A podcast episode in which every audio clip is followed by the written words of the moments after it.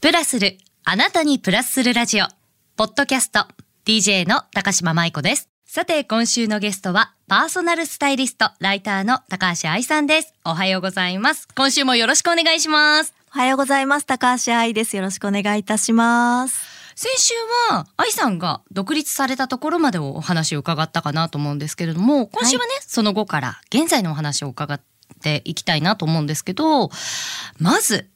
この独立してパーソナルスタイリストとして、まあ、スタートした。これ何年ぐらい前なんですか？えっ、と、2015年の3月の自分の誕生日に開業してるんですけど、なのでもうちょいで9年目になりますね。いやー、10周年なんかやります？何にも考えてない。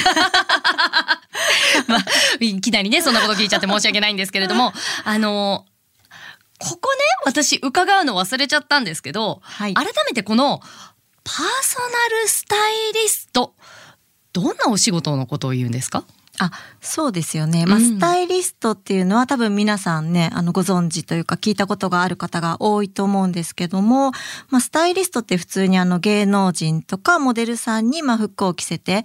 広告だったり、そういう感じのお仕事なんですが、うん。まあ、パーソナルっていうのが、まあ、個人に向けてのスタイリングで、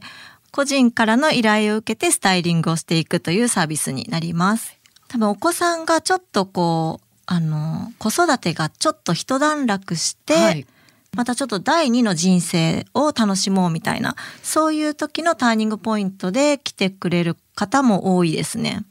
でもあのなんでしょう、うんこうデニムとかあるじゃないですか、まあはいああいったものもなんとなく持ってるから履くんですけど、うん。流行がこう変化ふんって今現れましたけど あの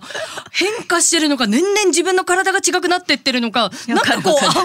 なくなってくるんですよね。あわかります。そういったお悩みとかも相談しても大丈夫なんですか、あもう全然何でも OK なので、まあうん、結構多いのがあと産後、はいはい。産後のお母さんで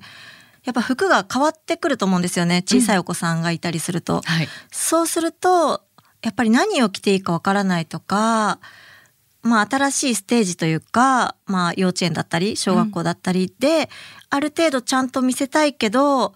あここ数年なんかあんまり考えてなかったからいざわからないみたいな方も多くってうん。あとはまあ社会復帰するタイミングですとか、うん。まあ、そういった時にやっぱりあのアドバイスが欲しいという感じで依頼することが多いですね。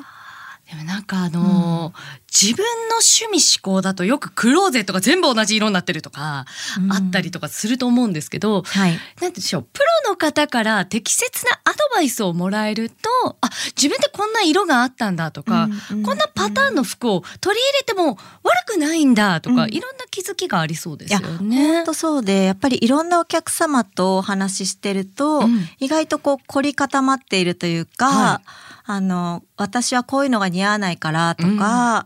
まあ結構決めつけた感じであのおっしゃることが多いんですけど、まあ、それを結構突破してあげるというかまあその殻を破ってあげるっていうのも、まあ、私の仕事なのかなと思って、まあ、新しい価値観を、まあ、与えつつ、まあ、何をあの望んでいるのかっていうのを、まあ、探りつつっていう感じでやっていますうね。ん。ちょっと嫌な質問なんですけどはい、コロナ禍うん。お出かけしない部屋着が増えてく。そんな時って、うん。実際お仕事とかにも影響あったんですか？あ、私自身の仕事ですか、いや、私がですね、実際このパーソナルスタイリストとしてやっているんですけど、あとは結構連載を持っているんですね、いくつか。はいはい。うん。なので逆に、あの、連載の仕事が増えたんですよ。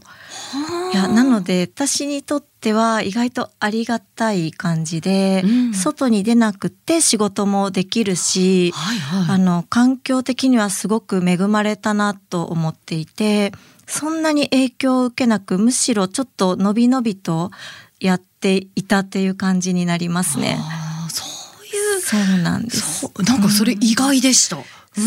う。逆に多分今の方がメディアが伸びないので、コロナ禍の方がやっぱりメディアのコラムとかって読まれたんですよね。はいはいうん。まあ、多分 YouTube とか皆さん見る方も多かったと思うので、はい。まあ、そういう流れでウェブ媒体が多分ちょっと順調だったと思い確かにます。確かに、はいそうですよねそうなんですよね。じゃあ今度はリアルの話を伺いたいんですけれども、はい。企業とか学校でセミナー講演もされてるってことなんですけど、はいこ。れはどういった講演をされてらっしゃるんですか？えー、とですね、学校では、まあ、金沢の文化服装学園という学校で、はいあの、これから就職を控えた学生さん向けに、まあ、将来ファッションの仕事をするために今できることという講演を行って、将来を見据えながらも、まあ結局は今目の前の一つ一つがま積み重なってあの何か役に立っていくっていうことなので、まあ、将来これやりたいから頑張るんだっていうよりは、まあ、今何ができるかとか、まあ、今の延長にあの将来があるんだよっていうことをもうもうちょっと具体的に話したっていう感じですね。実際に自分がこう歩んできた道とかをこれから歩むであろう若者にこう教えてあげるみたいな。あそうですねう。ーん、いやはいでも実際にそうやってね大人から話を聞くっていうとリアルになるので、うんうんうん学生さんたちもね嬉しいんじゃないかなと、うん、今伺ってましたね。で先ほどお話にあったんですけど、はい。愛さんってそのまあコラムとかだと静止画、まあ、写真あとかなのかなと思うんですけど、うん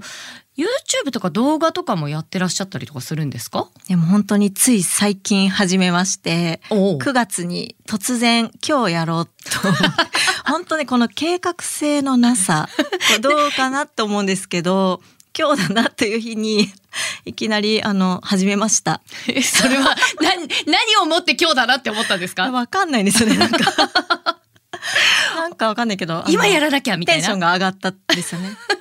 ちなみに YouTube チャンネルの名前は名前は普通にあのパーソナルスタイリスト高橋愛であの検索していただければ出てきます。じゃあそのテンション上がって上げた1個目をまずね皆さんチェックしていただいてね。あそうです これからのね動向もね 見ていただければいやいやいやいや。いやあのねユニクロ先生のねあの実際の動画が見られるかなと思うんですけどそのこのねユニクロ先生、はい。これはどういったきっかけでその名前がついてどういった活動されてるんですか、うん。こちらは、まあ、あの、フジテレビの噂のお客様という番組で、まあ、去年ご依頼が来まして、うん。まあ、それで去年の秋に第1弾をやって、で、つい先日、第2弾、あの、この秋またやったんですけど、うん。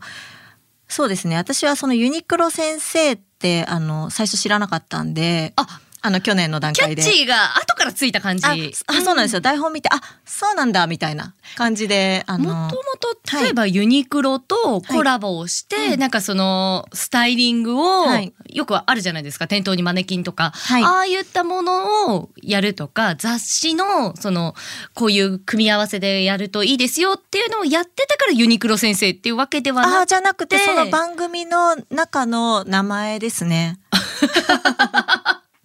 なるほどね。そうなんですよ。どこでキャッチってつくかわからないですからね。うまいこと言いますよね。でその番組ではユニクロでのコーデとかだったんですか、あそうです。ユニクロで今これが買いだよとか、うん。まあこういうふうに合わせるとまあより素敵だよっていうアドバイスをちょっとわかりやすく説明しつつっていう感じですね。そこもうちょっと伺いたいんですけど、はい。あのーまあ、ユニクロに行ってね、うんまあ、こうファストファッションとかすごくお世話になってるんですけどはい。誰が着ても同じようなものに大体なっちゃうんですよ。あの新作とかも出ててすごく着てみたいなと思うんですけどなんかいつものコーデみたいな感じになっちゃうのでうんうんうんうんこういった骨格の人だったらこんな服が似合いますよとか、そういった、まあ、私たちでも買いやすいようなポイントとかコーディネートのしやすいポイント、まあ、メイクだとよく面長の方はこんな髪型がいいよ、うんうんうんうん。こんなメイクがいいよとかあると思うんですけどスタイリングとしてはそういったパターンとかあったりするんですか、スタイリングのポイントは、スタイリングのポイント、まあこれラジオなんでね、なかなかあの、うん、難易なこと言ってますけどね。なかなか難しい感じなんですけど、うんまあいろんなお客さんとやっぱりユニクロとかに行っって思うことがちょっとそのサイズの選び方変って思うことが多いんですよ。えちょっと待ってくださいだってサイズって自分の体のサイズじゃないんですか？じゃないんですよ。やっぱりなんかこう私はじゃあ S だからみたいな感じで S を選びがちなんですけど、はいいやこの服だったらもうちょっと下げた方がいいとかこの服だったらもうちょっと上げてゆるっと着た方がよりスタイルが良くなるっていうサイズ感が結構あるんですよね。でそれ男性もそうだと思うんですけどなので意外と自分でこのサイズがベストだって思ってるサイズが違うかもよというちょっ感じです。と待ってこれすごい衝撃なんですけど、あの私 L サイズしか入らないとか、うん。私 M サイズ入るようになったっていうのが、うん。なんか自分の中のサイズを決める物差しだと思ってたんですけど、わうん、わかります。なんだろうなえそういう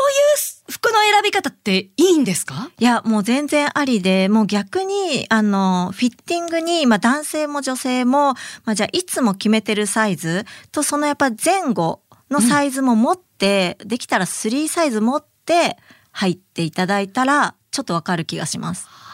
はあ、やったことない。あ、でもそれ見栄えが同じ服でわかるわけですもんね。結構違うんで、多分まあ全然ね、いつものジャストなサイズだと、それは普通にそれだけ持って入ったら全然着れるし、多分普通に、あ、いいんじゃないって思うと思うんですけど、うん比較してみると、あ、もしかしてこっちの方が痩せて見えるとか、は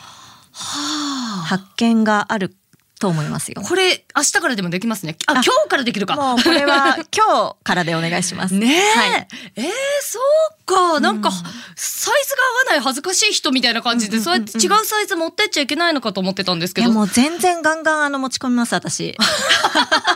プロに言われると安心感半端ないですね。そうそうなんですよ。ぜひあの試していただきたい簡単な誰でもできるテクニックかなと思います。えじゃあそういった意味ではなんか最近まあその SNS に写真を載せたいよっていう時に、上半身だとこういう服の方が綺麗に見えるとか、遠目でこう等身大を撮る時にはこういう服が綺麗に見えるっていう見せ方も違ったりとかもするんですか、やっぱりこう何ですかね普通の生活の時とこう見せるシーンってちょっと選び方が違うのかなと思うんですけど、い、はい。や例えばこのコロナ禍から増えたズーム会議とか、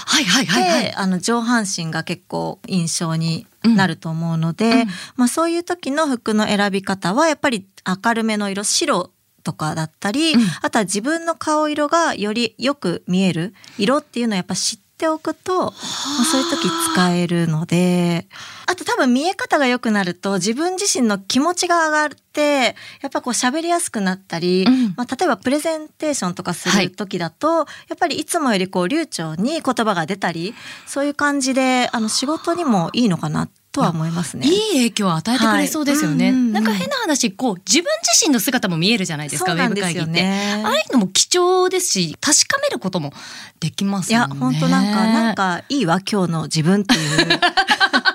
それ結構大事、いやでもすごい大事ですよね、うん。そういうのってね、うん、かなうんと思いますね。じゃあもう一歩行ったところではい。髪型とか、うん。そのあたりも気にした方がやっぱいいんですか？服によって髪型まあ服によってというか自分のキャラクターを把握してっていう方が大きいのかな。あちょっと待ってキャラクターを把握してっていうのはどういうことでしょう、いや例えばほら綺麗めで行きたいっていうのにすごいこうカジュアルっぽい髪型だったらちょっとちぐはぐになるよとか、うんうん。なのでやっぱトータルで見て自分がこうなりたいなっていうスタイルを、まあ、まず見つけて、まあ、そこにちょっとフィットする感じの髪型にすると、まあ、よりまとまりは出ますよね。え愛さんにそはい。のお願いしたいなって思った時に、うん。その髪が、まあ、どんな人になりたいのかっていう風にしてスタイリストをしてもらうのか、まあ変な話今日の予算はいくらなので、それでコーディネートをしたいんで一緒に買い物に付き合ってください。まあ、いろんなねこのパーソナルスタイリストっていはい。う方に依頼する時のパターンってあると思うんですけど、あはい。どういった依頼の仕方とかが多いんですか？えーとですね、私はまずお買い物に行く前に一緒にこうワークみたいのをするんですね。はい。例えば予算がいくらでこう買いたいっていうのはまあ多分それに沿ってはできると思うんですけど、はい。私結構その前の心の状態というか本当にこの人がこうなりたいとか、うん。もうそういう方をあの掘っていきたいタイプなんですよ。なので、結構ワークの時間で例えば自分があのこうしたいっていうのの手前にじゃあこうしたいにはこうすればいいよねっていうこうちょっとこう噛み砕いて手前まであの砕いてあげるとか、うんあのよりこう自分がこうどうなりたいかを、まあ、一緒にもう一回見つめ直してあげるというか、はいそれをやることによってあこうなりたいって思ってたけど実は違ったってことも結構あるんですね。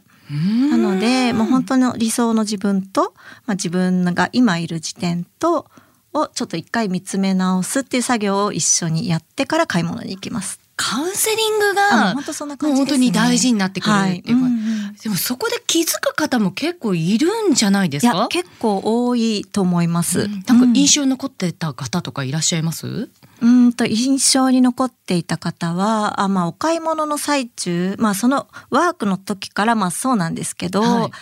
自分があの自分の母親に、まあ、こういう服が似合うよってずっと言われていたとか、はまあ、こういう服は良くないよって結構母親に言われてたからこれ選んでないですってうん。言われた方がいたんですね。はいはい。けど、まあ、その方ももう全然あの自分もお子さんがいるぐらいの年齢なので、うん。まあ、今更母親の言うこと聞かなくていいんじゃないみたいなところもあるんですけどうん。なかなかやっぱりその昔からの価値観って崩しにくいなって思って。はいはいはいはいやっぱりお母さんの言うことが絶対できてるのでやっぱりそれ服選びも結構そこベースだったんですよね。うんなのでいやもう今はいいんじゃないっていうところからうんあそうじゃんってやっぱり本人も言われ言われたことが今までなかったっていうところなでうん今までなんか自分の価値観だけで服を選んでなかったっていう衝撃みたいな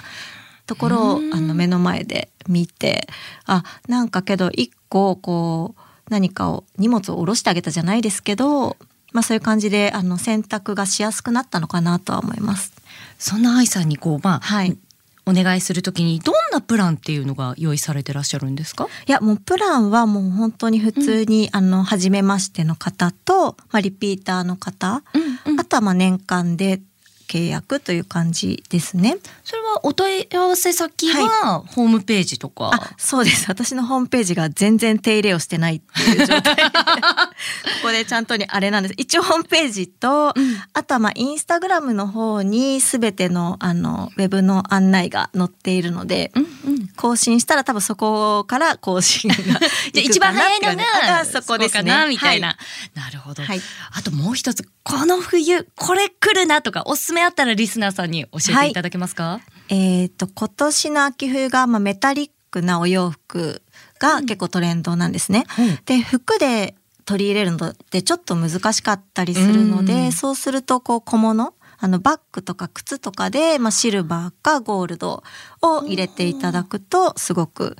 あの今年っぽい感じになりますね。これは女性も男性もですか、女性かな？ちょっと男性ハードル高そうな気がして、うんうん。で男性もで言うんだったらあとは今年のトレンドとして赤っていうカラーが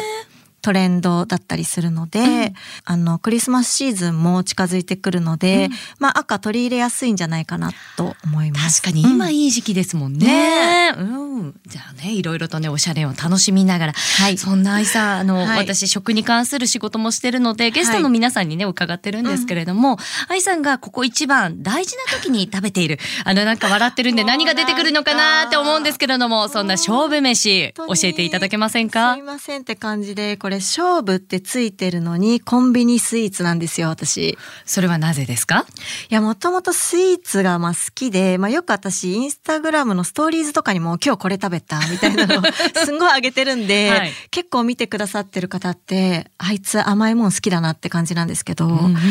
多分ここのなんとかっていうまあちょっとねイケてるあのスイーツとかをねあの言った方があのかっこいいんですけど まあリアルな話一番お世話になってるのがコンビニのスイーツでやっぱちょっとしたご褒美をすぐ自分に与えたがる？